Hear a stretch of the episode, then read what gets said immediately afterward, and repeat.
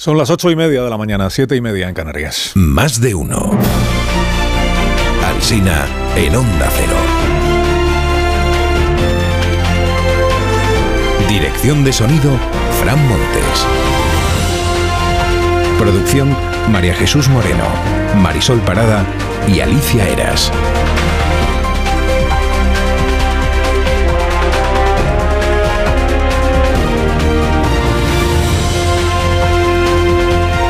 Las 12 y 20 minutos en cadena, a partir de las 12 y 20 en emisión local. Esto es más de uno, esto es Onda Cero. Empezamos a las 6 y desde esa hora pues les estamos contando cómo está empezando el día. Entre Gaza y Barcelona se escriben las portadas de la prensa de hoy en nuestro país, entre Oriente Próximo y la manifestación contra la amnistía. Son los dos asuntos de la mañana. La guerra de Gaza, lo llama la vanguardia, la guerra de Gaza en su primera página. Guerra lo llaman también otros medios de comunicación y guerra es como lo llama el, el gobierno israelí, el país en guerra con el ejército y la sociedad movilizados. Pues la guerra y la vamos a ganar, proclamó el sábado el primer ministro Benjamín Netanyahu. De momento es, Israel es el único país que se declara en guerra, porque jamás no es un país, jamás no es un país. Aunque en la prensa se habla mucho de Irán ya esta mañana, de Irán y de cómo el régimen iraní, padrino tradicional de Hamas, lleva armando y adiestrando a sus pupilos para esta acción desde el mes de agosto. Esto es lo que ha contado el Wall Street Journal. Esto es lo que niega el gobierno de Irán, lo ha negado su embajador ante Naciones Unidas. Y esto es lo que el gobierno de los Estados Unidos ni confirma ni descarta. Que están mirándolo, que están investigándolo. Opiniones en la prensa española respecto de lo que sigue sucediendo en territorio israelí y en territorio de Gaza, en Palestina. Dice el mundo, la carnicería desatada por el grupo islamista no puede escudarse en la causa palestina. Jamás daña irremediablemente esa causa y amenaza con desestabilizar más, aún más, Oriente Próximo. Luis Bassets en el diario El País dice, jamás ha mostrado violentamente sus cartas ante la paz por separado que Arabia Saudí estaba fraguando con Israel. A la vez, le ha pasado la mano por la cara a la Autoridad Nacional Palestina. De momento es una victoria de Hamas, aunque aproveche a Netanyahu, una vez más salvado como primer ministro, por sus feroces enemigos. En la vanguardia entrevistan a Ami Ayalon, que fue jefe del Servicio Secreto israelí hace algunos años. Declara, tendremos nosotros seguridad cuando ellos tengan esperanza. Luego dice que la esperanza la perdieron los palestinos después de los acuerdos de Oslo, cuando llegaron a creer que renunciando a una parte de su tierra obtendrían la libertad, como les había prometido Yasser Arafat, y se encontraron con más asentamientos y más colonos y más violencia y más miseria. En ABC discrepa de la posición del periódico Juan Manuel de Prada, que hoy sostiene en su columna que este ataque de Hamas es fruto de una desesperación rabiosa por las atrocidades del ejército de Israel y por la situación de oprobio de los palestinos, que dice Juan Manuel de Prada que es una ofensa a Dios. Si llega la Tercera Guerra Mundial, dice, el culpable será Occidente.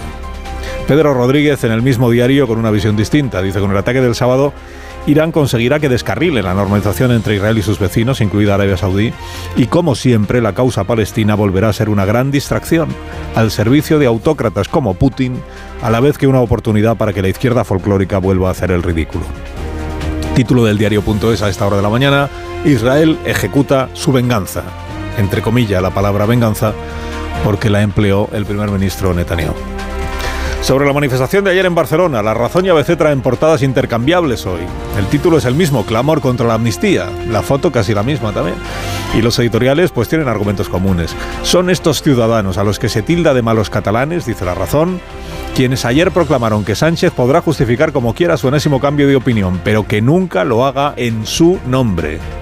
El éxito de la marcha de ayer, dice ABC, fue poner de manifiesto que existe una España agrupada en torno a la Constitución que ha dejado de ser mayoría silenciosa para hacerse oír.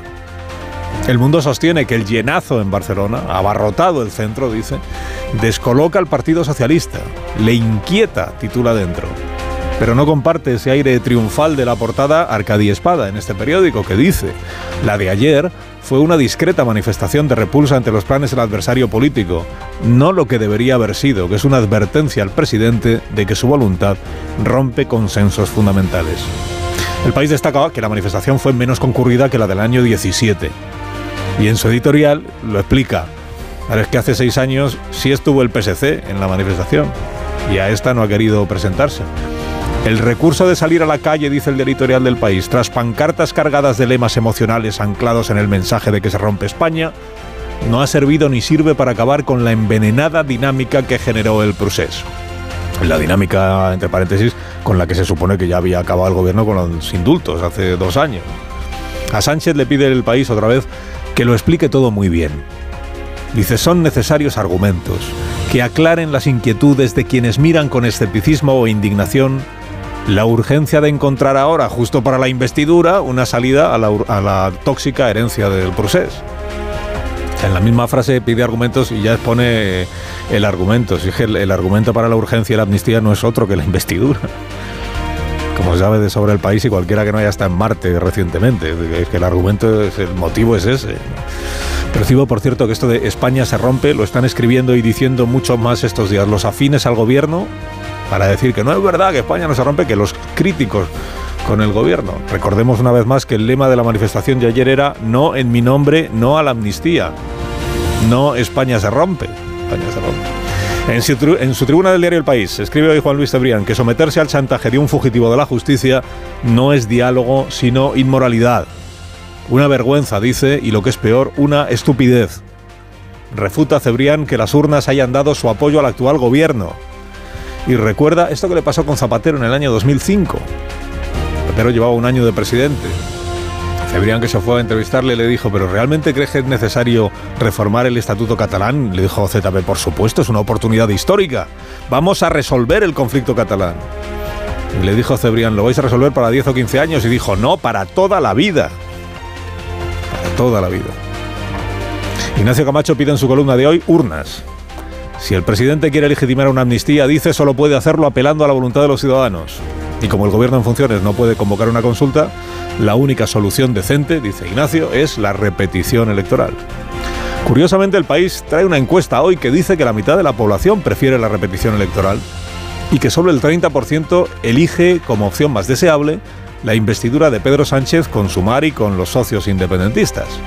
Pero el periódico, el país, prefiere destacar otro dato de la encuesta, que es que Feijó sale debilitado en su liderazgo. Bien es verdad que entre los votantes del PP la mitad dice que sale reforzado y el 25% que se queda como estaba. Al que en sumar vean a Feijó menos líder, yo creo que a Feijó le inquietará poco a estas alturas. Entre el electorado socialista, dice la crónica sobre la encuesta, el cambio de humor del último mes se refleja en cifras incontestables. Caen nueve puntos los partidarios de pactar con los nacionalismos. Se dispara el número de los que abogan por volver a las urnas. Si hubiera urnas de nuevo, Dice también esta misma encuesta que el PP se pondría en 144 escaños y le sacaría 20 al Partido Socialista. Ahora le saca 16.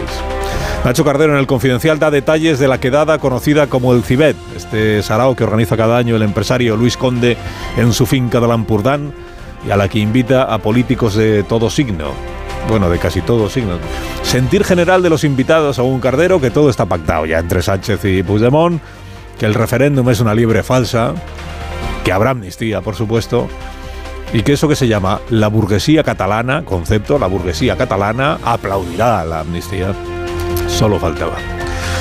Y termino, a duras penas se abren hueco en los diarios dos nombres esta mañana. Uno es el de Clara Sánchez, nueva académica de la lengua, que se declara fan de la serie Perdidos.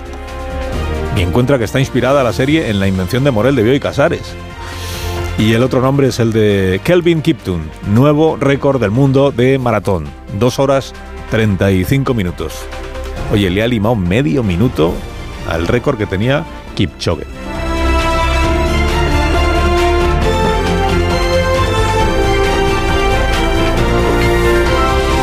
Con Carlos Alsina en Onda Cero, somos más de uno. Segundos, segundos, sí, 35 segundos. Dos horas y 35 segundos. Si usted padece trastornos del sueño, nada mejor que escuchar este mensaje de Bio3 con Dormimax. ¿Problemas de sueño? ¿Te cuesta dormir? ¿Te despiertas a medianoche?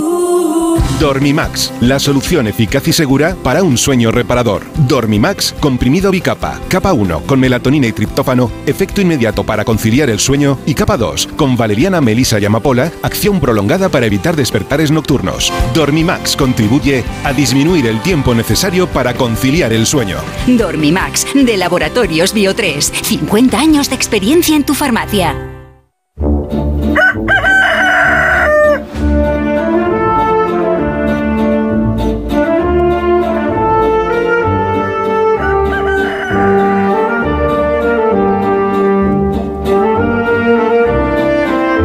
Aquí está el gallo a la torre, como cada mañana a esta misma hora. Buenos días, Rafa. Eh, buenos días, Carlos Alsina. Yo entiendo que el odio real es cegador. Atender a la masacre de Hamas en términos de lucha contra la ocupación implica obviar demasiadas cosas. La fundamental es que Hamas no es un ejército de liberación, sino un grupo islamista que domina Gaza después de una guerra civil entre los, entre los palestinos. Supone obviar también la intervención de Irán, que hoy documenta el Washington Post, y el hecho incontrovertible de que los miles de árabes que viven y trabajan en Israel disfrutan de unos derechos y un respeto que ya quisiera para sí cualquiera de los que habitan la franja. Eh, sí, ver esto en términos de lucha contra la ocupación es tanto como ver el Bataclan en términos de lucha antiimperialista. Algo peor que una idiotez porque también requiere de unas dosis de psicopatía. Hay quien ya asimila jamás al ISIS. Desde luego que por la infinita crueldad de sus atentados, que implica no concederle al otro ni un gramo de humanidad. De ahí que, aunque hoy casi no nos atrevamos ni a mencionarlo, no es tanta la misericordia que nos producen los que fueron asesinados a sangre fría como el destino de los secuestrados. Israel es un Estado que no ha tenido jamás paz desde su fundación hay fechas inscritas en su biografía de las que no hace falta ni mencionar más, el 67, el 72, el 87. Esto es distinto, la mayor masacre que ha sufrido Israel a manos del terrorismo islamista, pero también será una de esas fechas que quedarán grabadas en su historia. Hoy, hoy todo es peor que ayer pero desde luego también la vida de los palestinos, que tanto preocupa a tantos como para despreciar la vida de los israelíes. Gracias por acompañarnos esta mañana, como siempre, en la torre y que tengas buen día. Es mi trabajo.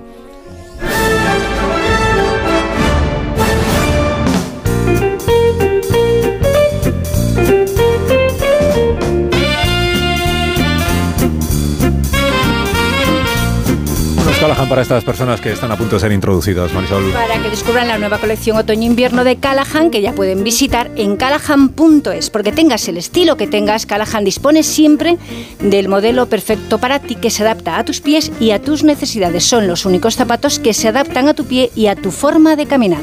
A la venta en las mejores zapaterías y en callahan.es. Tecnología, diseño y confort a buen precio. En tertulia esta mañana, aquí en Más de Uno, en, la radio, en Onda Cero, está Antonio Caño. Buenos días, Antonio. Hola, muy buenas, ¿qué tal? Pilar Gómez, buenos días. Hola, buenos días. Buenos días, Javier Caraballo. Muy buenos días. Buenos días, Marta García Ayer. Buenos, días, Rubén Amón. ¿Qué tal, Carlos? Y buenos días al ministro de Asuntos Exteriores del Gobierno de España, a José Manuel Álvarez, ministro en funciones de Asuntos Exteriores. Señor ministro, buenos días. Buenos días. Buenos días. El, gobierno de España recomienda a los españoles que residen en Israel o en, Gaza que abandonen el, lugar en el que se encuentran, que salgan de Gaza, que salgan de Israel o no es necesario.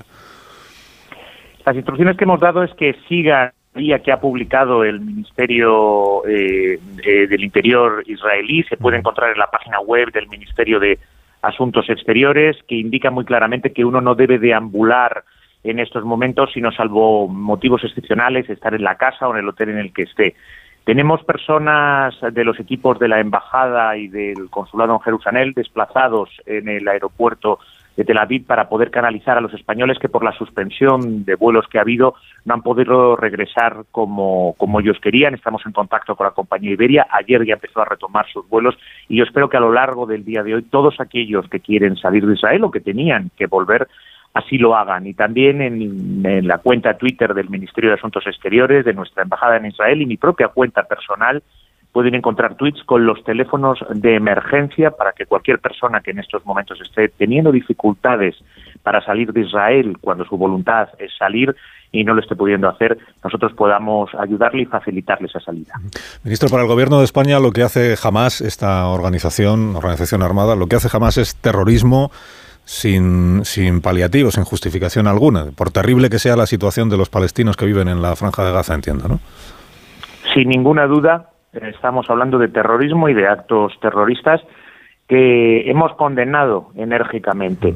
Eh, el disparar indiscriminadamente sobre civiles, el retener contra su voluntad a tantas personas, Evidentemente, estos son actos de terrorismo. No hay ninguna duda al respecto, ni puede haber ninguna matización al respecto. Siendo, siendo ese mensaje perfectamente compatible con el de pedirle al gobierno de Israel eh, contención o, proporción o una respuesta no, sé qué es una respuesta proporcionada ante una situación que no habíamos visto hasta este momento, pero bueno, digo que es compatible una cosa con la otra, ¿no? Hay un derecho internacional humanitario que eh, rige eh, cualquier tipo de conflicto y siempre tiene que respetarse y nosotros lo que solicitamos es que el derecho internacional humanitario se respete en cualquier lugar del mundo. ¿Teme usted que este episodio de que, ha iniciado Hamas eh, pueda tensionar aún más eh, la relación entre Israel e Irán? ¿Teme que podamos estar ante un riesgo de una guerra convencional entre dos naciones o no? En estos momentos no hay ninguna evidencia ni ningún indicio de que eso sea así. No debemos de inquietar más a, nuestros ciudadanos con una situación que ya es muy inquietante. Eh, mire, yo he pasado el fin de semana hablando con todos mis homólogos de la región, con, por supuesto, el ministro de Asuntos Exteriores de Israel, con el que he hablado en varias ocasiones, mi colega palestino, jordano, egipcio, saudí, catarí, turco. Todos tenemos en estos momentos una gran preocupación y básicamente tiene tres elementos. Queremos que cese esta violencia inmediatamente. Eh, tenemos una gran preocupación de que el conflicto pueda extenderse regionalmente, esa situación de lanzamiento de cohetes y de intercambio de disparos eh, entre Hezbollah e Israel es muy, muy preocupante y al mismo tiempo queremos que lo antes posible las personas retenidas contra su voluntad sean puestas en libertad. ¿Ha habido una conversación, ministro, entre el presidente del Gobierno de España y el primer ministro de Israel? No me consta a mí en estos momentos. Yo he hablado en varias ocasiones con el ministro de Asuntos Exteriores de Israel y, por supuesto, el presidente y yo hemos estado en contacto permanente a lo largo de todo el fin de semana y el presidente está siguiendo en todo momento y puntualmente la situación. Y con el gobierno de Marruecos, me hablaba usted de, otros ministros de países con los que usted ha hablado. Marruecos recientemente es una de las naciones que ha normalizado sus relaciones con Israel, como Emiratos y como, y como Bahrein. Eh, ¿Saben qué posición se encuentra el gobierno marroquí? No, no, no conozco la posición del gobierno marroquí. He estado, como le digo, en contacto con todos mis eh, homólogos de la región, que es donde estamos en estos momentos concentrando nuestros esfuerzos y también con el alto representante para coordinar la respuesta europea. Si, se pudiera establecer una, escala del 1 al 10 en el grado de preocupación que un ministro de Asuntos Exteriores puede tener ante una situación eh, nueva que se ha producido en un lugar tan difícil como Oriente Próximo, la escala de 1 a 10, el grado de preocupación que siente hoy el ministro Álvarez, ¿dónde, dónde estaría? Bueno, numéricamente no quiero dar una cifra porque la situación es tan tan grave que no, quiero entrar en esas especulaciones. Sí le digo que mi preocupación es enorme, no solamente la mía, sino la de todos los ministros de Asuntos Exteriores en estos momentos. Hablamos de una región eh, enormemente tensionada y en el que estamos viendo una escala de violencia literalmente, literalmente nunca vista y en el que no sabemos cuál va a ser su final. Por eso le digo que mm. todos los esfuerzos de todos los países de la región, de todos los países europeos, por supuesto el del Gobierno de España y el mío propio, es contener esta violencia, que cese inmediatamente, que se liberen todas esas personas eh, que están siendo retenidas y sobre todo en estos momentos eh, ese riesgo de escalada regional eh, que desaparezca lo antes posible. Ministro Álvarez, gracias por haberme, por haberme atendido esta mañana. Que tenga buen día. Muchas gracias, buenos días. ministro de Asuntos Exteriores del Gobierno de nuestro país. Eh, contando pues cuáles son las conversaciones que han mantenido el gobierno de España y cuál es la posición del gobierno de España, que es la que manifiesta el ministro de Exteriores y el presidente del gobierno. Y la posición eh, vemos que es clara respecto de qué es Hamas y qué es lo que ha hecho Hamas. Es una acción o un ataque terrorista, así lo manifiestan los 27 países de la Unión Europea, así lo lo manifiesta, por supuesto, en Estados Unidos. No hay duda a ese respecto. Otra cosa es lo que a partir de este momento vaya a suceder y el grado de preocupación que merece la situación que se está viviendo en Israel y en territorio de Gaza, en, Palestina. Por un lado, todavía están sin localizar y saber en qué situación se encuentran los secuestrados, que decía ahora el ministro, eh, más de 100 personas. Eh, por otro lado, continúan algunos enfrentamientos armados, enfrentamientos violentos en, el, en, las zonas próximas a la frontera de Gaza y en la propia Gaza pues el efecto, las consecuencias de los bombardeos que está realizando el ejército de Israel. Hemos contado que para el gobierno israelí esto sí es una guerra. Eh, para, para, la Unión Europea no es una guerra entre dos naciones. Para el gobierno de Israel es una guerra y por eso justificado, está justificado el empleo del ejército y la movilización de la sociedad israelí y, la eh, posibilidad de que los ciudadanos israelíes mm, porten armas para poder defenderse de posibles agresiones de, los eh, integrantes de Hamas. algún comentario mis contertulios seguro que quieren hacer respecto de todo lo que hemos vivido en este en este fin de semana. ¿Quién, quién empieza? Antonio. Bueno, eh, es, es, un, es el mayor ataque que ha sufrido Israel en su territorio, en el territorio del Estado de Israel, y por tanto es un acontecimiento de muchas implicaciones históricas, geoestratégicas, eh, internacionales, de, de, todo tipo. Yo creo que lo, primero que, que, yo quisiera decir es que esto no es, esto no es la causa palestina. Eh, de hecho, creo que es un enorme retroceso para la causa, para la causa palestina. Eh, hay eh, en el odio que hemos contemplado, en, se alimenta el odio brutal que hemos contemplado en la desesperanza, en la frustración de los palestinos, es probable, porque desde ese punto de vista eh, la política, sobre todo del último gobierno de Netanyahu respecto a los palestinos no ha sido eh, ni mucho menos eh, una política adecuada o tendente a, construir un escenario de paz. Pero aunque esa desesperanza se, se, se, alimente, ese odio se alimente, como digo, esa desesperanza, esto que ocurrió ayer, que ocurrió el sábado, responde, responde mucho más a a una, a una estrategia mm, diseñada previamente, diseñada por una nación ajena eh, al conflicto, que es Irán, que es el que eh, no solamente entrena y financia, sino que inspira y controla a la organización Hamas y responde a los intereses eh, exclusivos de Irán, a su competencia con los países árabes del Golfo, especialmente con Arabia Saudí, con quien Israel estaba muy cerca de llegar a un acuerdo que hubiera puesto en una situación política y estratégica difícil a Irán. A eso responde este ataque a intereses, a intereses globales de, Irán. En absoluto eh, tiene nada que ver con la causa palestina, para la que yo creo que hace, eh, por el contrario, un enorme perjuicio. Estoy, eh, estoy de acuerdo en, en separar muy bien, yo creo que a Hamas, que es un grupo terrorista, eh, declarado por, por la ONU eh, como grupo terrorista y, y, con la idea que, que dices de, de, que va en detrimento de, de, de, la, causa y, y me parece que además eh, va a favorecer a un ministro como un primer ministro como Netanyahu que ha supuesto un retroceso absoluto en, en, las libertades y las posibilidades de encontrar un acuerdo en, en Oriente Próximo, eh, va a instrumentalizar eh, precisamente el terrorismo para envolverse en, esta causa y legitimar eh, una agenda de retroceso. Insisto que el debate en estos momentos en Israel era que este señor quería controlar los tribunales, que hay un retroceso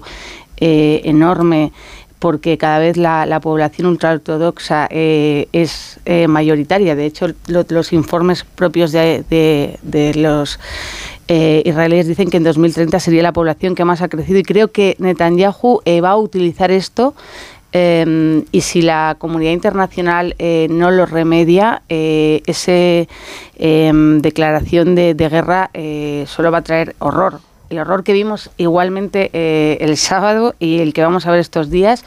Eh, porque yo quiero dejar claro que cuando uno eh, dice que jamás es un grupo terrorista y lamenta la atrocidad que estamos viendo, cómo están muriendo personas, no quiere decir que vayas en contra de la causa palestina, porque sí que he visto comentarios de diputados de Sumar y de RC eh, que, dan por hecho que si tú dices que es un grupo terrorista, eh, no estás diciendo o, lamentas las muertes de un lado, no estás condenando las del otro. A mí eh, me parece que hoy está más fuerte alguien como Netanyahu, que debería estar fuera de la política, y está más fuerte un grupo terrorista como Hamas. Déjame que salude a la embajadora de Israel en España, que es Rodica Radian Gordon. embajadora, buenos días. Buenos días. Buenos días. Estamos contando el estado de consternación en el que se encuentra la sociedad israelí desde la mañana de este, de este sábado. ¿Qué últimas noticias tiene de lo que está eh, viviendo su país, embajadora? Eh, eh, pues las noticias que surgen de Israel son horrorosas, porque ahora ya estamos hablando de más de 700 personas muertas la gran, gran, gran mayoría de, ellos son civiles. Eh, hay también soldados que, eh, pues la lucha empezó algunas horas después de este ataque eh, horrible y salvaje, pero la gran mayoría son, son muertos civiles. Hay más de 2.000 heridos, entre ellos eh, alrededor de 350 heridos graves, y hay un número todavía no definido eh, de eh, secuestrados. los secuestrados son niños, son bebés, son adolescentes, son ancianos, son mujeres, son hombres, son de todo, son familias enteras. Todavía no tenemos un número, un número, definido de, em, de los secuestrados. Mm. Oficialmente se habla de, eh, de decenas, pero aparentemente el número será mucho más grande. Y, eh, si me permite, eh, oí parte de la conversación de antes. Quiero eh, subrayar que estamos en una situación muy, muy diferente de la que eh, en, la cual nos encontramos hace, eh, hace 72 horas. Porque eh, sí, hasta el viernes el debate interno en Israel estaba sobre el, eh, el futuro político de, de algunos políticos. Hoy la situación es totalmente diferente. No hablamos de, una cualquier un cualquier ataque eh, eh, terrorista de parte de Hamas. Es algo que nunca hemos visto que eh, con las horas que pasen vamos a, oír más y más historias, historias de, de un coraje eh, de em, papás y mamás que protegieron a los hijos, de familias enteras que, que eh, han sido encontradas en una situación sin precedente. Hay kibutzim que em, han sido quemados y destruidos. Eh, em, hay todavía agrupaciones de terroristas dentro de Israel aparentemente a través de algunos túneles que todavía no hemos eh, eh, definido.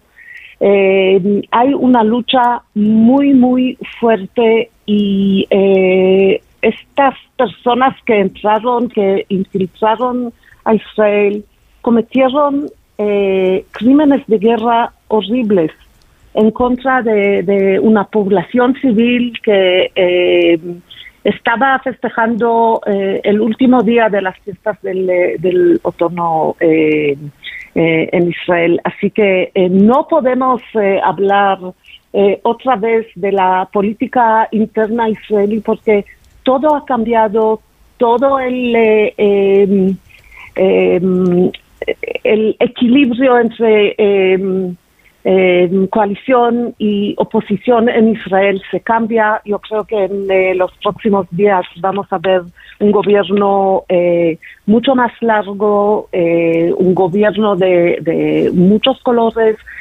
porque todos entendemos que ahora nuestra meta número uno es hacer todo para, para que todos, todas las personas secuestradas regresen sanas eh, a Israel y eh, pues para eh, para hacer todo de, que jamás ya no gobierne en la zona.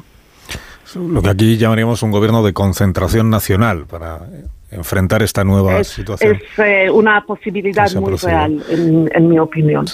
Embajadora, el primer ministro Netanyahu dijo el sábado, esto es una guerra y la vamos a ganar.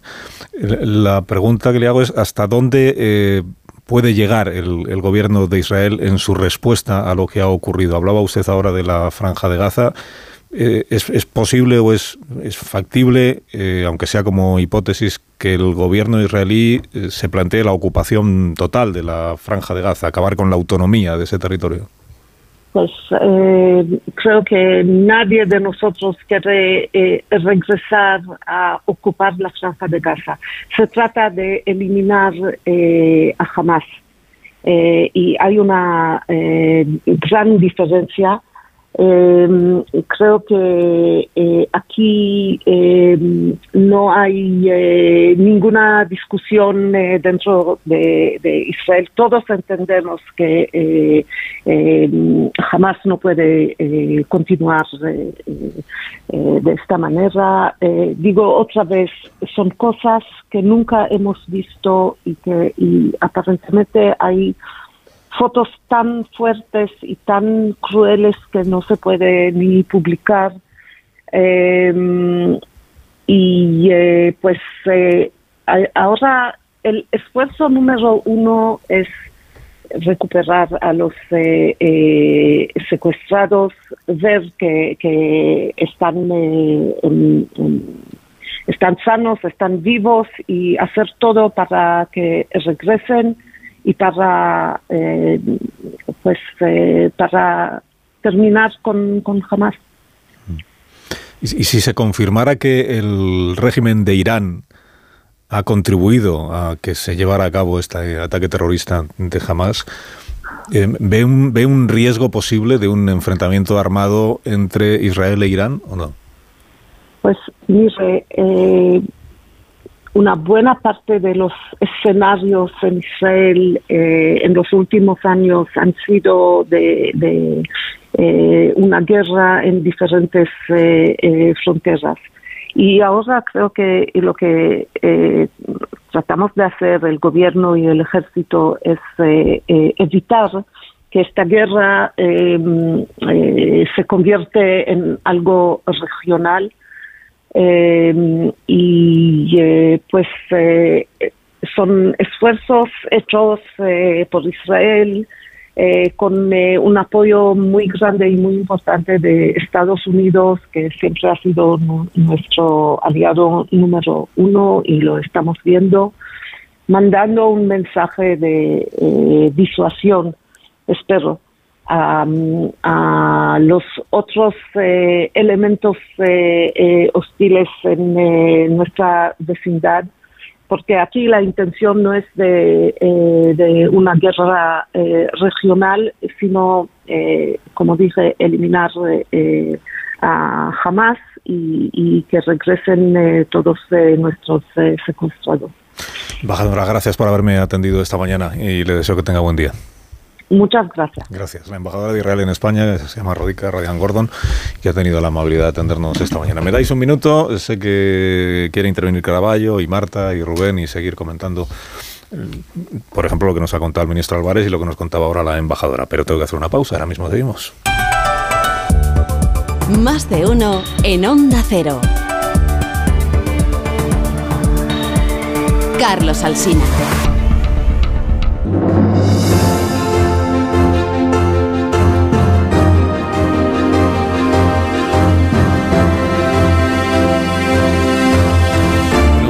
Las 9 y 9 minutos, una hora menos en las Islas Canarias, en conversación en tertulia esta mañana con Caño, con Gómez, con Caraballo, con García ayer y con Amón. Y estáis todos pues deseando retomar la conversación donde la habíamos dejado antes de saludar a la embajadora de Israel. Bueno, nos ha dicho la embajadora de Israel, el objetivo del gobierno israelí es acabar con Hamas, es decir, extirpar todo lo que sea Hamas de... Claro, el problema es que Hamas es la organización que controla Gaza. Es la organización que, tiene un apoyo social enorme. es que, a ver, que jamás sea un grupo terrorista no quiere decir que no sea una estructura política y que sea la estructura política hegemónica en Gaza y que sea la estructura política que le disputa a la Autoridad Nacional Palestina el liderazgo de toda la causa palestina. Luego jamás sabe que está instrumentalizando una causa. La instrumentaliza hasta el extremo de, desear que la, la, respuesta de Israel sea todo lo brutal que podamos imaginar. Eh, porque de la truculencia de esas imágenes eh, sobrevendrá la idea de que Israel es un Estado letal, al que con el que no se puede negociar ni dialogar. O sea, la propia oportunidad de, la operación del sábado eh, no, no, solo apela a la fragilidad y vulnerabilidad de un país que ha hecho de la seguridad casi su razón estructural de ser, sino a los momentos en que se está negociando con el mundo árabe ámbitos de convivencia o de conexión que antes no resultaban inverosímiles. Hemos hablado del caso de Arabia Saudí, antes estaban los antecedentes de Marruecos, eh, y jamás aparece precisamente para dinamitar, nunca mejor dicho, cualquier atisbo de acercamiento. Y creo que una respuesta feroz de Israel que está en derecho de llevarla a cabo, favorece esta idea de, observar la causa palestina como el momento de cohesión de los árabes y de los musulmanes, pues puesto que si la guerra sirve de pretexto a Netanyahu para recuperar el poder que había perdido y la consideración que había perdido, empezando por el fallo del sistema de seguridad, para la causa musulmana, eh, las imágenes que van a sobrevenir de Palestina sirven de escarmiento a cualquier acercamiento con, Israel. Luego, jamás en su perversión, creo que lo, que peor hace, digo para su pueblo, es utilizar a los palestinos como objetivo. Y más eh, repercusión tiene el ataque de Israel, mejor jamás planteará la opinión pública, a su opinión pública, aquí tenéis la bestia de Israel. Sí, el horror que hemos visto este fin de semana Mm, son muchos los analistas que están subrayando que es un antes y un después, no solo para la causa, o sea, para, para el conflicto entre Palestina e Israel, en toda la región, por supuesto. Mm, hay implicaciones en Egipto, hay implicaciones en Líbano, por supuesto en Irán, si está detrás de, de todo esto, eh, en Arabia Saudí y, y, el terremoto puede llegar mucho más allá. También se está planteando qué implicaciones va a tener esto en la guerra de Ucrania, en la invasión de Ucrania porque si en Estados Unidos ya se estaban replanteando hasta qué punto continuar ayudando con los Patriot y, los, el armamento que tenía que llegar a Ucrania y ya había mm, pues dudas en, en cuanto a financiar todo esto, si la prioridad ahora es ayudar a Israel en esta nueva guerra que ya ha dicho Netanyahu que va a ser larga y va a ser la guerra total, así de inquietante es como la ha llamado, eh, pues también las prioridades geopolíticas y los intereses van a cambiar y los ucranianos pueden ser también víctimas colaterales de, de lo que hemos visto este fin de semana. Caraballo. Es que en esto que decía Marta, la declaración del primer ministro israelí, que todo el mundo ha subrayado, de que va a ser una contestación larga y contundente, eh, todo el mundo eh, podemos entender lo de la contundencia. Es además algo esperado, porque el ejército de, Israel es muy superior a todas las armas que puedan tener los palestinos. ¿no? Pero ¿qué quiere decir lo de larga? La, embajadora ya, ya, te, ya, te ha apuntado que no está en la previsión de, de, Israel lo de eh, ocupar la franja de Gaza. Pero desde luego si el objetivo es la destrucción total de, de Hamas, eh, esto es lo que nos puede explicar lo de larga, porque como apuntaba Rubén, eh, Hamas no es solo un grupo terrorista, es también una estructura eh, política y mayoritaria, además, en, en, Palestina, ahora en la franja de, de, Gaza. Y, entonces, claro, pues esto es lo que nos puede dar esa explicación del, del conflicto ah, que, que, que, se pierde en el que se puede perder en el tiempo que, que, que podemos contemplar y que no sabemos si va a terminar implicando a otros países de, del entorno, ¿no? Paradójicamente todo esto, desde eh, eh, la posibilidad, o sea, de que, que, haya fuerzas como países como, como Rusia que tengan ahora, puedan tener un papel para solucionar este conflicto bélico y, que estén de forma paralela provocando otro en Ucrania. Y en lo que no tenemos que caer nunca, y con esto termino, que es, algo que, ocurrirá en España seguramente cuando empiecen las opiniones eh, para dividir lo que está pasando en Israel en eh, izquierda o derecha. ¿no? Eh, es imposible determinar. Eh, lo que ha ocurrido es claramente un acto terrorista, un acto terrorista brutal y, no tiene ningún tipo de justificación, como no tuvo los atentados de marzo en España, los de Estado, los de Nueva York o los de, o los de Barcelona. Los atentados terroristas nunca tienen una justificación, pero es verdad que eh, este mismo año, en abril, el relator de la ONU que fue eh, a, aquella franja para ver eh, el relator de derechos humanos, el, informe que hizo fue denunciaba la actuación literalmente temeraria e ilegal de Israel en la franja de Gaza y hablaba de, de, las incursiones de soldados que impedían a los palestinos llegar a las mezquitas, que los abofeteaban y los pateaban. Y esto es lo que dijo en abril el relator de la ONU. Ya digo, nada justifica un ataque terrorista, pero tampoco estamos hablando de un conflicto en el que haya inocentes. Bueno, eh, yo creo que cuando la embajadora de Israel dijo antes que eh, que su país no tenía intención de ocupar Gaza, eh, creo que se refería de forma permanente, es decir, de forma estable. Eh, desde luego Israel va a incursionar por tierra en Gaza eh, y va a ocupar el territorio, todo el territorio seguramente, durante el tiempo que sea necesario, que ellos juzguen necesario para eliminar a, las fuerzas de, de Hamas. tenemos que entender que Israel libra una guerra existencial desde su punto de vista, no solamente contra Hamas, eh, porque ya ha sido atacado en las últimas horas por el norte desde por Hezbollah, desde el territorio de, del Líbano, y, Hezbollah es un es un, es un actor mucho más poderoso, también eh, dirigido por, por Irán, y al mismo tiempo han estallado algunos mm, choques dentro de Cisjordania. Eh, parte de las incursiones del sábado de Hamas estaban orientadas, desde el punto de vista geográfico, a unir el territorio de Gaza con Cisjordania. Es decir, que en algún momento Israel puede verse teniendo que librar esta guerra en tres frentes. En el de Gaza, en el norte contra Hezbollah y en los territorios de Cisjordania contra otras milicias eh, palestinas. Mm, eh, Israel es un ejército efectivamente muy poderoso, pero librar una guerra en tres frentes al mismo tiempo puede ser mm. eh, complicado y puede acabar degenerando en un conflicto regional de más Es que, eh, toda guerra, eh, aunque parezca una novedad, necesita como descripción dónde se desarrolla y cuándo termina, ¿no? Y tenemos unas fronteras muy desdibujadas, no solo por la ambigüedad del mundo chií y cómo perfora en, en Gaza, sino por la fuerza y repercusión de sus aliados. Eh, y no solo Irán como papel tutelar de todo el conflicto, o por el Estado fallido de Líbano, sino por eh, los mismos actores que se han involucrado en la guerra de Siria y, que convoca precisamente la simpatía de Rusia, incluso la simpatía un poco más remota de China.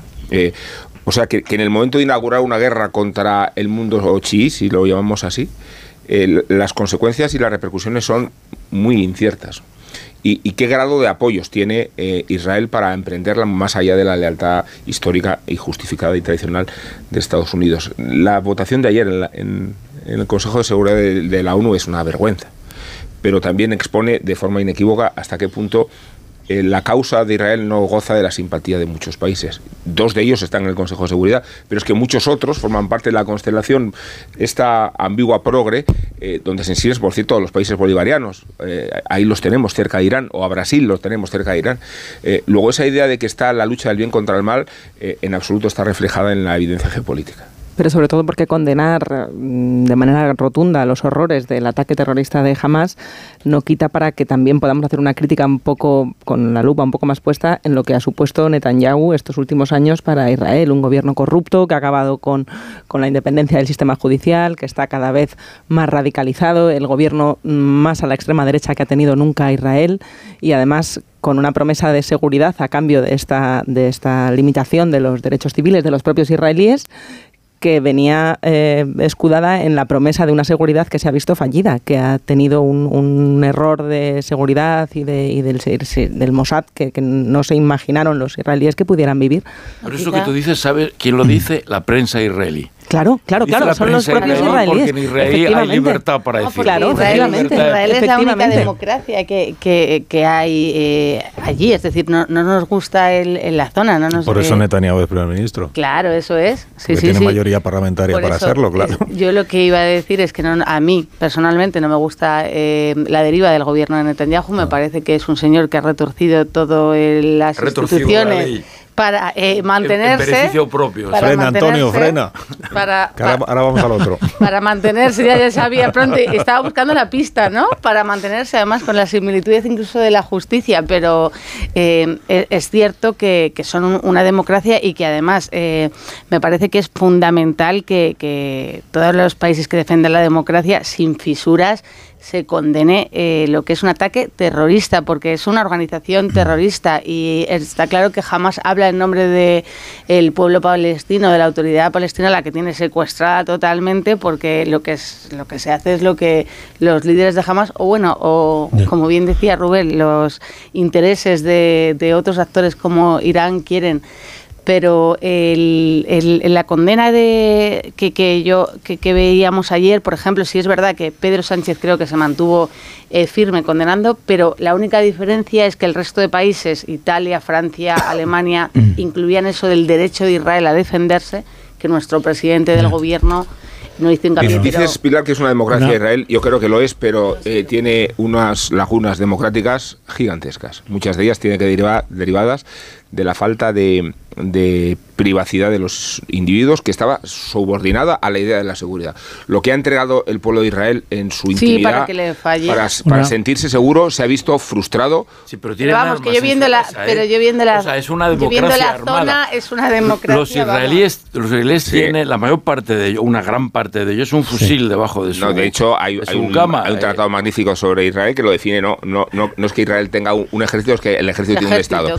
Y, y es verdad que tiene esa militar, pero también ha habido una vulneración de derechos eh, elementales y de derechos básicos incluidos los, los árabes que viven en Israel. Nunca, nunca comparable. Creo que desde, que yo no estoy defendiendo ni la teocracia iraní, ni el yihadismo de Hamas. y un factor en uno. Y un factor orden. Order. Y un, factor, de consenso que no es mencionado, un factor que no hemos mencionado y que es importante es todo esto. El objetivo era matar judíos. Ese aspecto es importante. Israel es un Estado judío que nació como nació, conocemos la historia eh, y conocemos lo que ocurrió en Europa en, en, la década de los 40.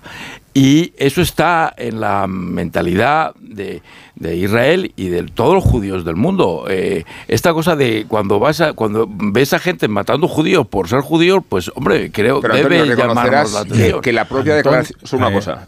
Javier yo, quería decir algo. Un pequeño matiz que tiene que ver con esto. pequeño el matiz. No es pequeñísimo. Eh, tiene que ver con la declaración de Israel como Estado judío, que fue una decisión muy reciente y muy cuestionada por la propia sociedad eh, israelí en cuanto que consolidaba la idea de un supremacismo. Y, y, de la declaración del Estado judío también amenazaba la, situación del 20% de árabes que viven en Israel. Eh, luego, eh, lo que no se puede convertir es la especificidad del Estado judío en el pretexto para, para la discriminación.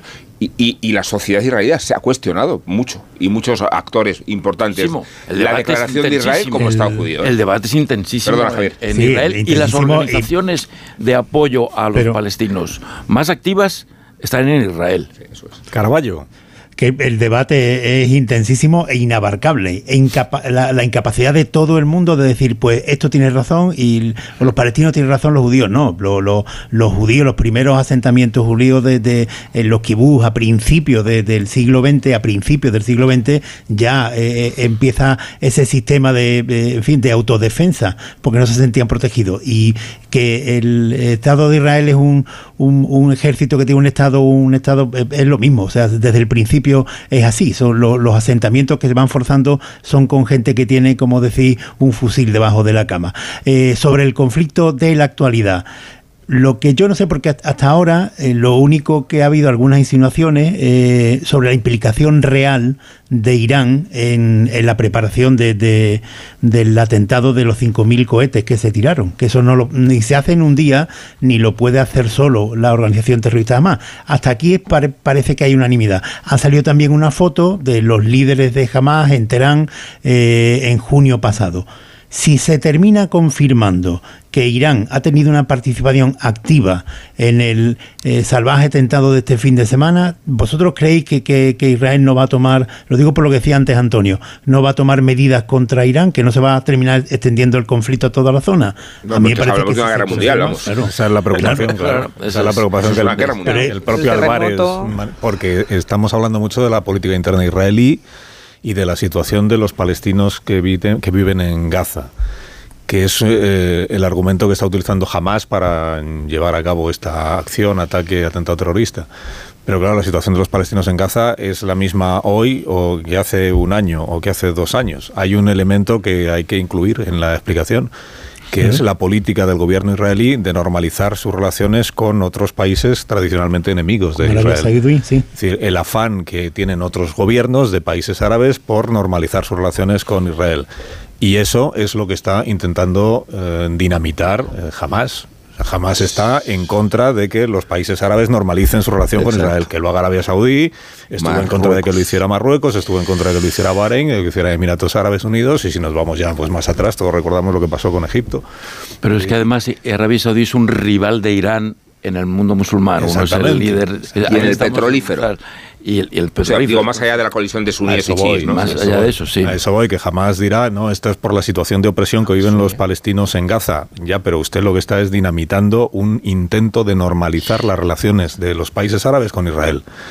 Que eso no tiene. eh, También tiene que ver con la situación de los palestinos en Gaza, en la medida en la que jamás interpreta que los países árabes están abandonando, como si no la tuvieran abandonada ya la causa palestina. Es que cuando Trump, al que conviene elogiar por su papel Trump, geopolítico, es acerca la posición mm, de Israel al reconocimiento del Sáhara como territorio eh, legítimo de Marruecos, está involucrando la misma posición a España, a Francia y a Estados Unidos. Eh, Esta es una operación que permitía y, y suscribía el acercamiento de Israel a ese lado moderado, decir moderado también cuesta, del, Sí, ya. Desde luego. del desde mundo árabe. Y ese es el objetivo que frustra, eh, pretende frustrar el atentado del sábado. Y 26, las 9 y una menos en Canarias. Ahora ya a la vuelta hablamos de pues de lo de aquí, de lo de aquí, de esta manifestación que, que hubo ayer en Barcelona. Ha dicho Pedro Aragonés hace un momento en televisión española que él naturalmente respeta el derecho de todo el mundo a manifestarse. Menos mal. Pero que claro, que es que la gente está muy manipulada por Feijóo y Pues por, es- y es por más- Abascal. Muy más que lo que dijo ella ayer, ¿eh? Muy manipulados. Un minuto, ahora mismo lo contamos.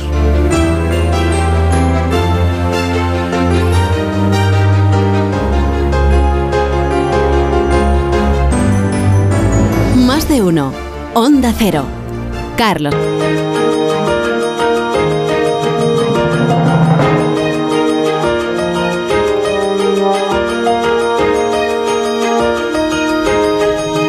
Nueve y 33, una menos en Canarias. Estáis deseando comentar también la situación en España, supongo. Los contertulios de este programa: Pilar Gómez Caraballo, Marta García Ayer, Antonio Caño, Rubén Amón. Empezando por donde os parezca más. eh, Bueno, he mencionado antes la manifestación de Barcelona, convocada por Sociedad Civil Catalana. Sabéis que, como ya es tradición, hay discrepancia entre el número de asistentes que dan los convocantes y que da la Policía Municipal. La Guardia Urbana dice 50.000, los convocantes dicen eh, 300.000. Dicen, bueno. Hay, hay quien dice, pues comparado con los que se concentraron el primero de octubre para celebrar lo del referéndum, el aniversario del referéndum, pues ganan por goleada los de ayer. Hay quien dice, ya, pero si comparamos con la manifestación de la Diada, que fueron eh, ciento y pico mil, pues entonces ganan por goleada los de la los de la Diada. Salvo que hayan sido 300.000, entonces ganarían también los de ayer. Bueno, en estas cosas estamos. En valoraciones políticas al respecto. Hemos contado, bueno, he subrayado esta mañana que el lema de la manifestación, cuando uno va a una manifestación, se supone que el lema es lo que, le, es lo que hace suyo. ¿no? El lema era no en mi nombre ni amnistía ni autodeterminación. Es decir, que las personas que se manifestaron están en contra de la amnistía a Puigdemont al, o al Procés, están en contra de la autodeterminación y, se manifiestan para que Pedro Sánchez no se le ocurra decir que habla en nombre de todos los ciudadanos cuando pacta una amnistía.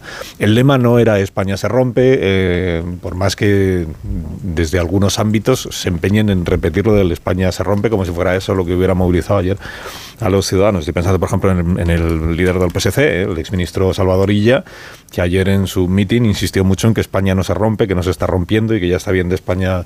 Hay los separadores, decía el señor Illa. Esta es otra tradición de la política catalana, ¿no?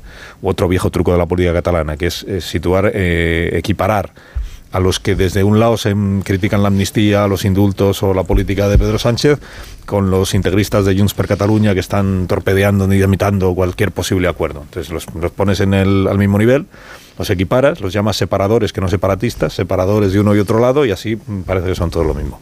Bueno, ¿y qué más? De, opiniones de las últimas horas. El señor Illa lo que dijo ayer es que la derecha y la extrema derecha iban ayer de la mano en las calles de Barcelona para demostrar una vez más que están contra todo y que nunca construyen nada nuevo, que siempre van a la contra y siempre van destruyendo. Seguramente si le preguntásemos hoy a Salvador Illa si estaba diciendo que todos los que se manifestaron ayer crispan y generan el miedo, diría que no. Seguramente diría que no, que él respeta, como ha dicho Per Aragonés, que respeta el derecho a manifestarse, pero que son los líderes políticos los que están, los que están en eso. Bueno, yo entiendo que si tú, cuando te preguntan eh, por una manifestación o te refieres a una manifestación, dices es que generan miedo y crispan, estás haciendo extensiva esa descripción a todos los que se están manifestando, que seguramente la gran mayoría de ellos eran catalanes, de esos que según el gobierno de España tienen que reencontrarse con los, ¿cómo es? El reencuentro con los eh, demás catalanes. ¿eh?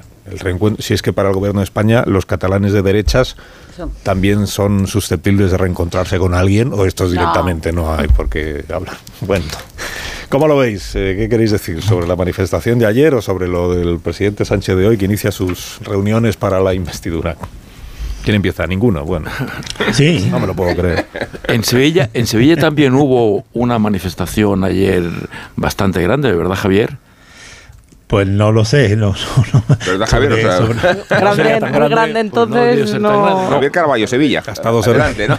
Yo leí, yo Ha leí. estado fuera el fin de semana, Eso Javier. leí algunos. Alcalá de Guadaira no llegaba a la No. cola de la manifestación. En, No, no, en pero- realidad era para invitarte a empezar, Javier. así Estaba es. Javier, eh, Vale, estaba No, Javier no en, su, falta, en su dacha y decía, hay una manifestación, que venga. Mira, puedes- podemos hablar de lo que está pasando en Tel Aviv, pero de lo de Sevilla no, no No, sé, creo que hubo una réplica, pero bueno, de, de- de la manifestación esta, pero no, no, no, no he visto presencia siquiera en los medios de comunicación. Desde luego no estuve, ni fui a la manifestación, ni, ni, ni la vi por, eh, por las calles.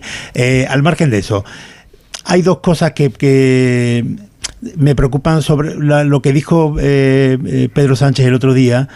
Cómo, ha cambiado, el, eh, cómo ha ido cambiando progresivamente, ya está asumido y no debemos eh, darlo como normal el, eh, el lenguaje y sobre lo que ocurrió en Cataluña. Esto de que se trata ahora de superar las consecuencias judiciales. A ver, incluso aceptando que, lo que ocurrió allí es un conflicto eh, político, lo que hay que superar no son las consecuencias judiciales, son las actitudes ilegales que, provocan eh, que, tengan que intervenir lo- los tribunales. Claro, eh, hay una traslación ya de, de lo que ocurrió en Cataluña en, la revuelta de 2017 a todos los españoles, que, somos los responsables de la crisis territorial. Y, a partir de todos los españoles, que somos los que tenemos que superarlo, las a, a los tribunales de justicia. Yo en la situación actual me parece que, es legítimo, absolutamente legítimo, que, el gobierno de Pedro Sánchez, el presidente del gobierno y líder socialista, quiera eh, negociar con, con Puigdemont que la, una ley de amnistía, no sé cómo se va a aplicar jurídicamente, que le veo muchísima dificultad, pero eh, hay cada vez más voces dentro incluso del Partido Socialista que se suman algo, yo, vamos, yo lo, eh, modestamente lo sugerí en esta misma tertulia hace ya mucho tiempo, me parece bien que el Partido Socialista haya cambiado de opinión, que lo haya hecho su líder, que eh, me parece eh, eh, que, que se puede corresponder la, esta eh, versión que se da, pues ya Felipe González lo hizo también cuando cambió de opinión con el referéndum de la OTAN. Me parece perfecto. Bien, pero lo que hizo Felipe González fue Por motivos bien distintos. ¿eh? Sí, sí, pero... pero, convocó un pero- referéndum. Que tú fíjate pero lo que, lo que- lo que acabas pero- de decir, que es que el presidente negocia con Puigdemont la amnistía de Puigdemont. Como Sí, sí, negoció, sí, no, pero si como yo- negoció pero si- la derogación de la sedición no con tiene, Esquerra no tiene, de Cataluña. no tiene absolutamente nada que ver, Alcina. Pero yo eh, lo que digo es que eh, si el Partido Socialista, los que defienden ahora dentro del Partido Socialista Pedro Sánchez, dice, oiga, pues ya ocurrió esto con Felipe González, que también se presentó a unos, a unas elecciones hablando de OTAN de entrada no, y después eh, cambió de opinión y dijo, pues permanecemos en la OTAN. Vale, pero lo sometió a referéndum. La única forma de encontrarle alguna legitimidad constitucional a una ley de amnistía o lo que sea, porque yo sigo sin ver la amnistía, o lo que sea, es por lo menos convocar un referéndum y que lo someta a referéndum es en más, España. Es más fácil casi convocar unas elecciones y lo llevas en, en el Es que el programa. referéndum no puede convocar Eso mientras es. esté en funciones. Quiero, quiero decir No, hombre, no, va- va- es que no va a pasar eso. Primero va a ser investido Bueno. Pedro Sánchez y después se va a aprobar Bueno, la ley de amnistía. vamos, vamos, Nunca se va a aprobar vamos, antes, ni se va- a someter a referéndum. Aquí yo creo que fue García Paje el primero que dijo hace un mes o así, cuando hablamos con él, que deberíamos llamarlo autoamnistía en la medida en la que se va a negociar con los beneficiarios del- de las Claro. consecuencias de la amnistía. Lo cual ya es una situación no. bastante Yo- anómala, pero que también hemos digerido con ya como Sí, con normalidad. Igual que se negociaron las reformas en el Código Penal eh, con aquellos Con que, necesitaban beneficiarse de las reformas que se hacían, pues ahora se negocia una amnistía con los que van a ser Pero beneficiados o como se diga o amnistiados. Yo- Entonces esto ya es, en sí mismo es un poco sí, poco anómalo, un poco anómalo. También leí de este fin de semana yo en la información del diario del País, mm, que siempre va por delante, en los planes del gobierno y en que, lo- que el obstáculo ¿Cómo? último que queda, porque ya todo lo demás debe Es el estar resuelto, que lo el, obstáculo último que queda es el relato del procés. Porque, porque la ley, aquí siempre, eh, creo que lo he dicho ya más de una vez, pero hubo una proposición de ley de Esquerra y de Junts per Cataluña conjunta en el año 20 que tumbó el Partido Socialista porque entendía que la amnistía era implanteable porque inconstitucional. Pero ese texto existe y ha estado circulando estos días de un lado Sí. a otro. Y en ese texto, naturalmente, porque es una proposición de ley bien redactada, bien redactada desde el punto de vista técnico, hay una exposición de motivos que justifica lo que luego se, se legislaba o se iba o se pretendía legislar. La exposición de motivos de esa proposición de ley es un relato del proceso desde el punto de vista independentista. Que es lo que no vale.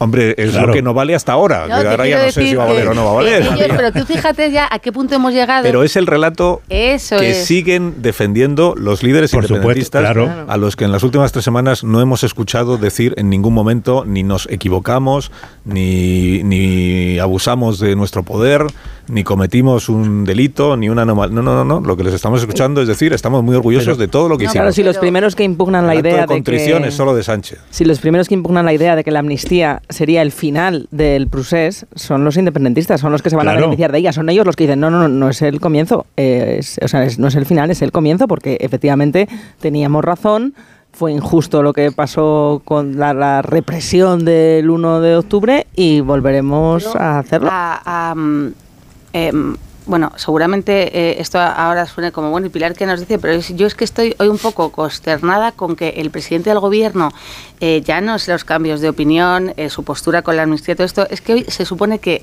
arranca una ronda de contactos em, para algo que ya está hipernegociado.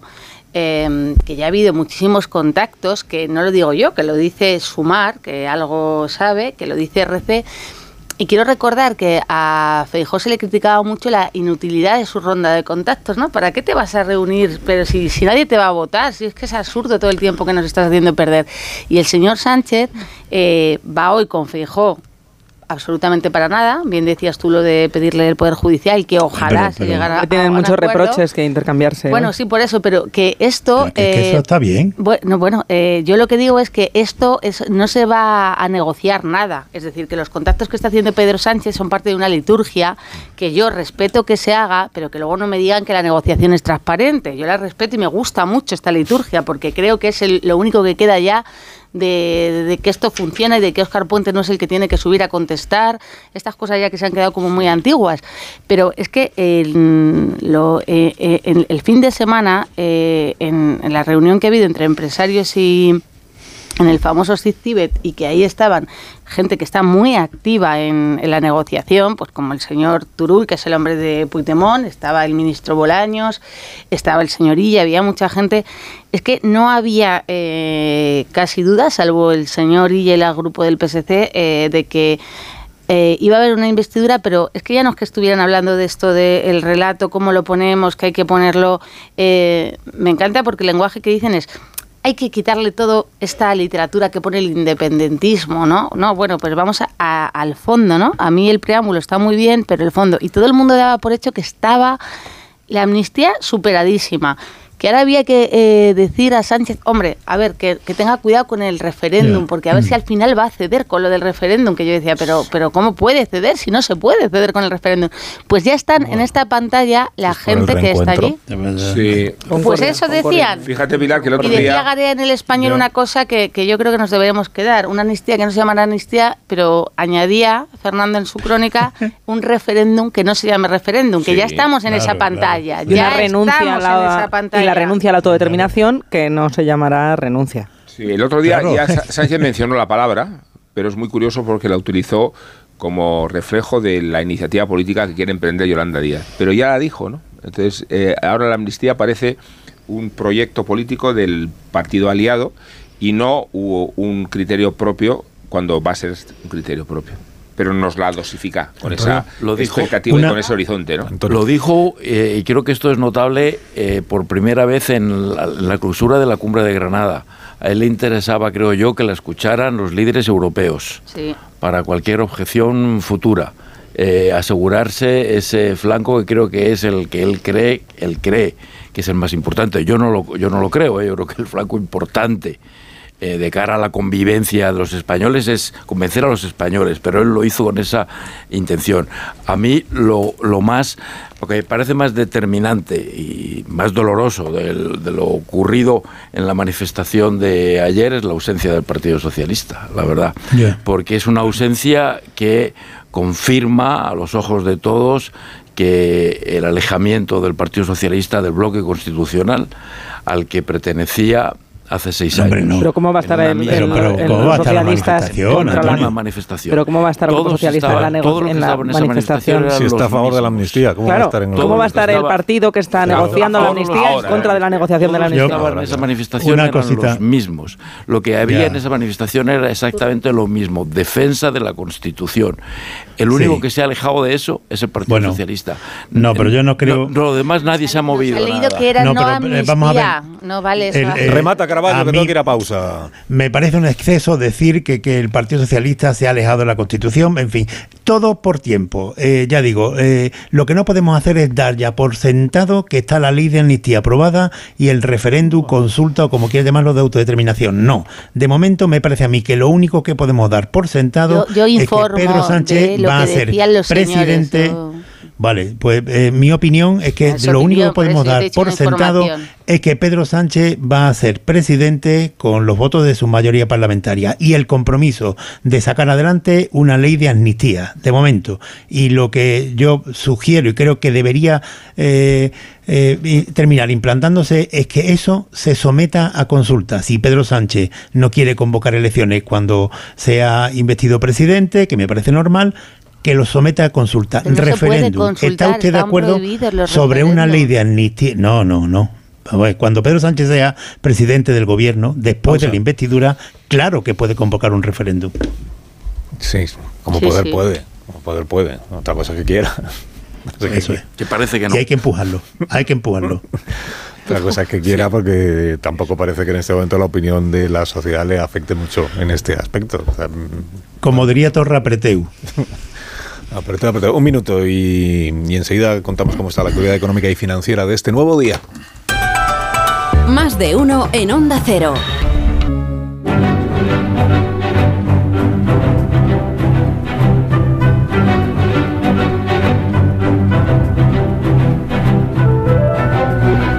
¿Qué tal Ignacio Rodríguez Burgos? Buenos días. Hola, muy buenos días. ¿Cómo están las noticias económicas y financieras de la mañana? Cuéntanos. Pues mira, los mercados internacionales, tanto los financieros como los de materias primas, reaccionan a la guerra entre Israel y Hamas, aunque ninguno de los dos contendientes, ni Israel ni la Franja de Gaza, son productores de petróleo, pues el precio del crudo ha llegado a subir esta mañana más del 5% en los mercados de materias primas. Oriente Medio, hay que recordarlo, es una de las principales zonas de exportación de petróleo, controla alrededor del un tercio de la oferta mundial de petróleo. El incremento del coste del crudo se modera algo en estos instantes, ahora está subiendo alrededor del 3% a los 87 dólares el barril, cuando la semana pasada el petróleo se había abaratado un 11%. Las bolsas europeas pues marchan todas en rojo carmesí, la española ahora mismo un 0,70% arriba, Ah, o sea, un 0,70% de pérdida, quiero decir, a los 9.170 puntos. ¿Cuál es el valor que más sube? La petrolera Repsol asciende algo más del 2%, seguida de compañías también energéticas, tanto renovables como de gas. Es el caso de Acción Energía, de Solaria, de Enagas, que son los valores que siguen también en Repsol en esa parte alta de, de la tabla de las ganancias. En cambio, IAG, la aerolínea IAG es el valor que más desciende, más del 4,5% abajo. No es la única aerolínea que cae, también caen en Europa pues aerolíneas como Lufthansa, Air France, Ryanair, eh, no solo porque son grandes consumidores de combustible, sino porque temen que haya eh, interrupciones en el tráfico aéreo con cierres de espacio aéreo y cancelación de enlaces, que ya está ocurriendo, por ejemplo, hay cancelaciones de vuelos con Tel Aviv. Y bueno, también cae Bankinter, Sabadell y eh, compañías con intereses en viajes como Meliá o Amadeus. Así empieza la mañana. Gracias Ignacio. Hasta ahora. Que tengas buen día. Gracias. Tengas buen día. ¿Indultas a alguien esta mañana o amnistías a alguien? No, procedo a la amnistía del rey o de Felpudo VI, como lo degradan las hordas falsamente monárquicas e inequívocamente reaccionarias, lo reflejaban algunas pancartas de la manera de este domingo.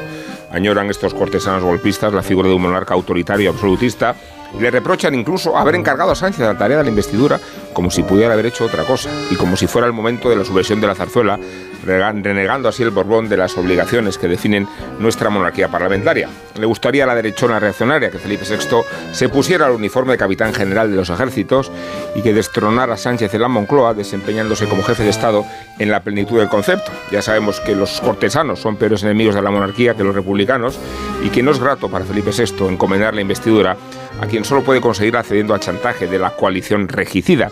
Frustrado, sí, debe sentirse el rey, cuando la llave de la legislatura la tiene Carlos Puigdemont, el artífice del ataque en las instituciones y en la convivencia que él mismo condenó en el discurso de hace seis años, pero resulta que Sánchez tiene los números y la legitimidad para sucederse a sí mismo y resulta que Felipe VI tiene, tiene que contenerse en su papel de arbitraje. Bastante trabajo le ha costado reanimar la reputación de una institución cuyo porvenir la princesa Leonor ya se brega en las trincheras y hasta ha jurado bandera.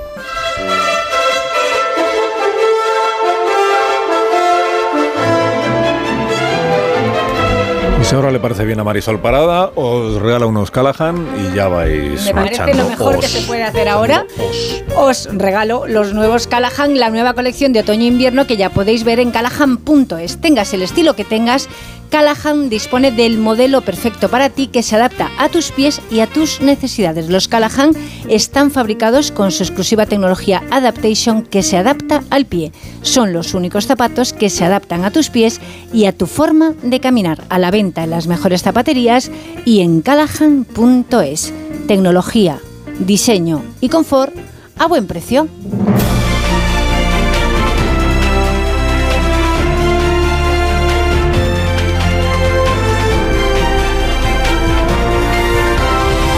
Pues hasta aquí ha llegado la tertulia de esta mañana, que espero que los oyentes hayan disfrutado. Ha habido algún momento de, pues, de amontonamiento verbal.